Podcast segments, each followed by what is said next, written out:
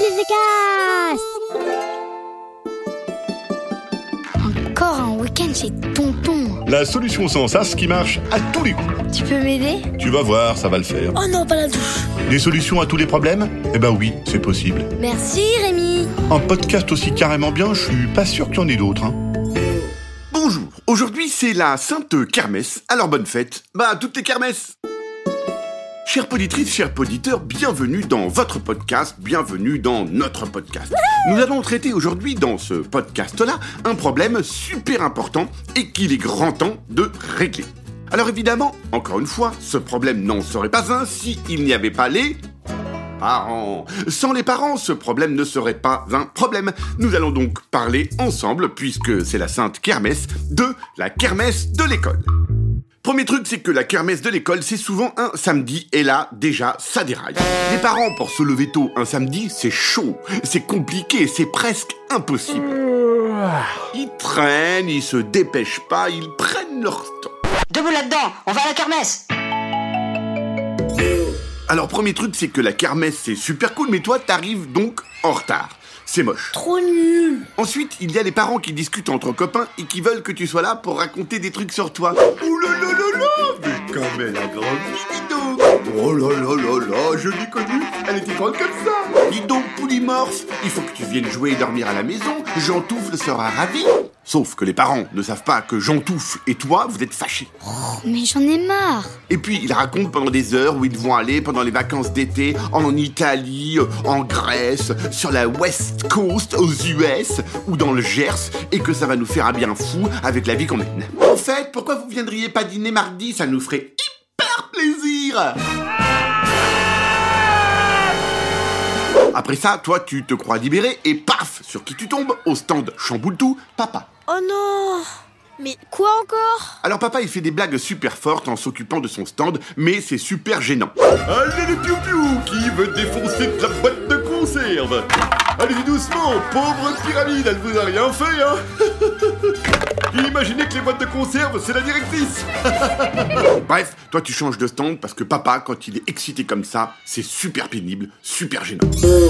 Tu arrives au stand Dance Floor. Et là encore, c'est super gênant parce que le disc jockey, celui qui passe les disques à fond la caisse, c'est le directeur.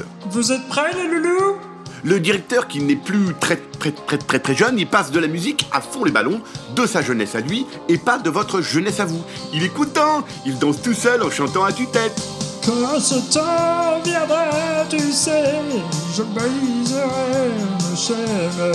Ouais, allez Bon, il faut pas rester là, direction un autre stand, le stand de maquillage par exemple. Toi, tu demandes un maquillage Spider-Man trop stylé en bleu et rouge avec une araignée en plein milieu, un truc de dingue. Mais en fait, ça dure deux heures, une heure pour faire la queue, et puis une heure pour le maquillage. Mais maquilleuse ou maquilleur, c'est un métier. Et là, toi, tu viens de te faire maquiller par un parent amateur qui est absolument nul en maquillage. Ça pique, ça dégouline, t'as chaud, et quand tu rencontres un copain en sortant du stand, il te dit Wow, purée, il est raté ton maquillage de clown, on dirait un vieux vampire malade.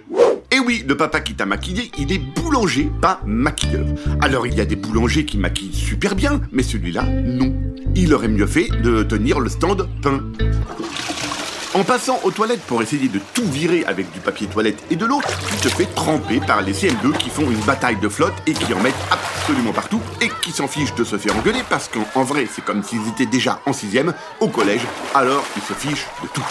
Toutes ces aventures donnent faim, alors toi tu t'approches des stands de nourriture et là tu constates un truc, c'est que quand tu t'apprêtes à manger une bonne part de cake au citron, il y a maman qui arrive en courant en disant ne mange pas trop hein on a les Jumlock à déjeuner. Ne te goinfre pas, sinon tu mangeras rien. Ah bah ça, c'est la même maman qui a fait six tartes, deux cakes pour la kermesse, en disant pourvu qu'il y en ait assez. Hein.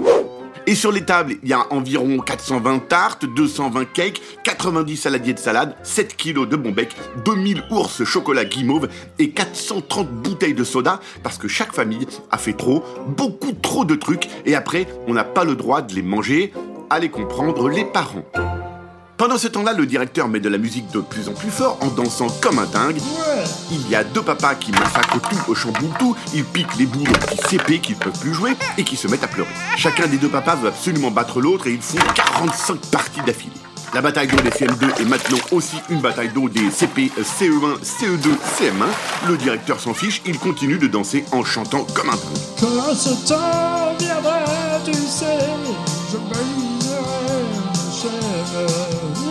Bref, la kermesse, c'est super, mais quand même, ça serait mieux sans les parents quand même. Donc ma solution, c'est de demander au directeur disjockey de prévenir que la prochaine kermesse se fera sans les parents. Voilà, c'est tout. Merci. Parfois, c'est pas compliqué de trouver une solution. Allez, merci qui? Ah bah merci Rémi. Un podcast original, Billy de Cast.